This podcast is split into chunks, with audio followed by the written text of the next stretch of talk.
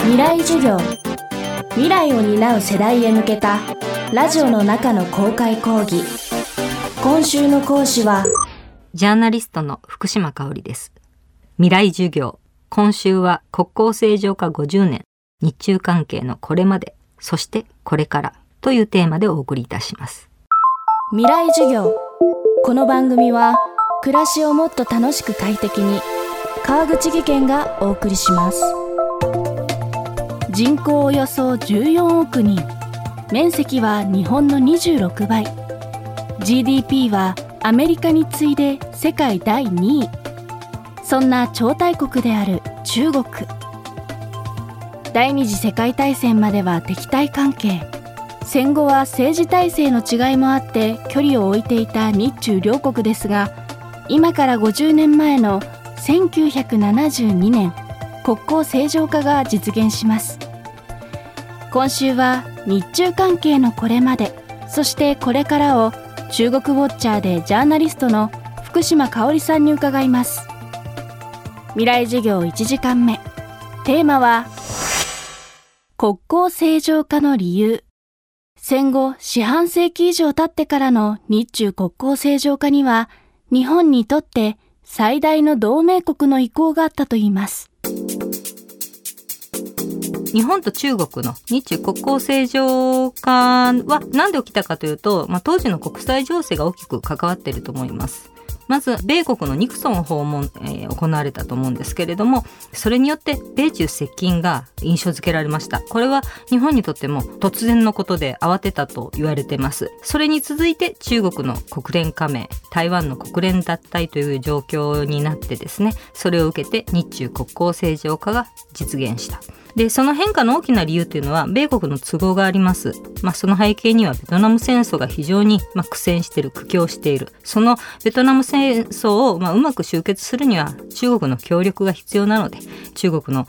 国連加盟工作なんかもずっと続いてたんですけどもアメリカはずっとそれに抵抗する立ち位置だったんですけれども、まあ、その方針を変えてきた。ということです。その裏には米国の日本に対する警戒感もありました。ニクソン訪中の時に周恩来に対して、えー、言ったことで米国の対日安保条約というその狙いは決して中国ではなくてソ連への対抗をというふうに説明していると同時に日本の軍事力回復軍事大国化を防ぐことが目的であるということを説明してるんですね。まあ、ニクソンから周恩来にそういうふうに伝えたというふうに言われてます。で米国が中国に接近し支援してきた背景はだから日本に対する中国というライバルを育成しようという狙いもあったと言われています。この流れの中で中国共産党の一党独裁の正当性、まあ、レジティマシーと言われますけれども抗日反ファシスト戦争勝利者というところに絞られることになりました。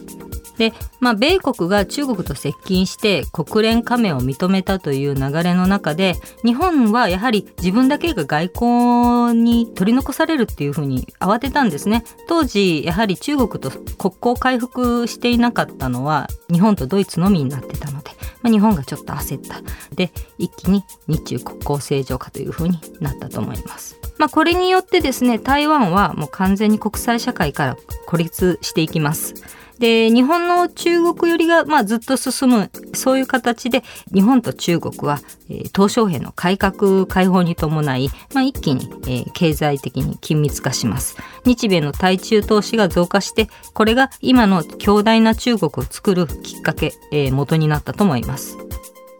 日中国交正常化に伴って始まったのが途上国支援のために行われる ODA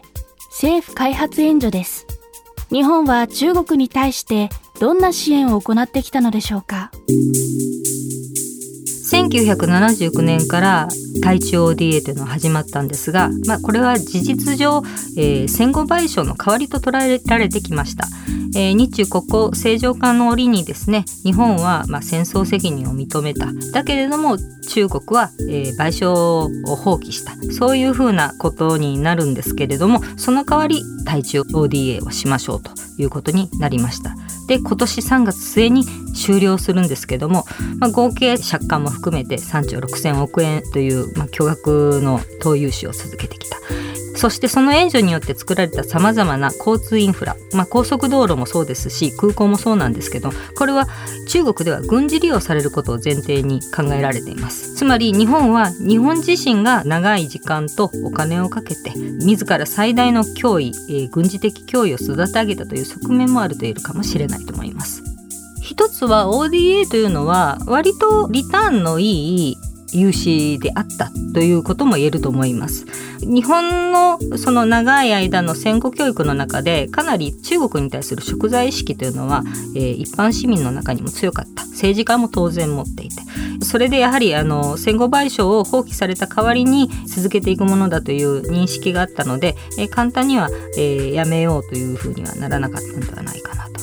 まあ、あといろんな日本の反日感情に関しても豊かになって人民の生活が安定していけば、えー、中間層が増えていけばこういう問題は解決すると思ってた節もあります。実際はそうではなかったんですけれども、えー、なぜなら先ほど言ったように共産党のその正当性レジティマシーというのは抗日戦争勝利者であるということを辞任することにあったので、まあ、抗日とか反日の感情っていうのをなくなってしまうと共産党が一党独裁であり続ける根拠がなくなってしまうので必ずその抗日感情反日感情っていうのを共産党自身が、えー、人民にまあ育てなければいけない植え付けなければいけないというそういうところがあったと思います。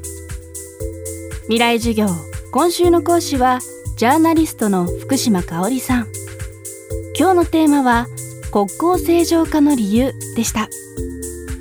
明日は中国建国以来続いている激烈な権力闘争の形伺います。川口技研。階段での転落大きな怪我につながるので怖いですよね。足元の見分けにくい階段でもコントラストでくっきり白いスベラーズが登場しました。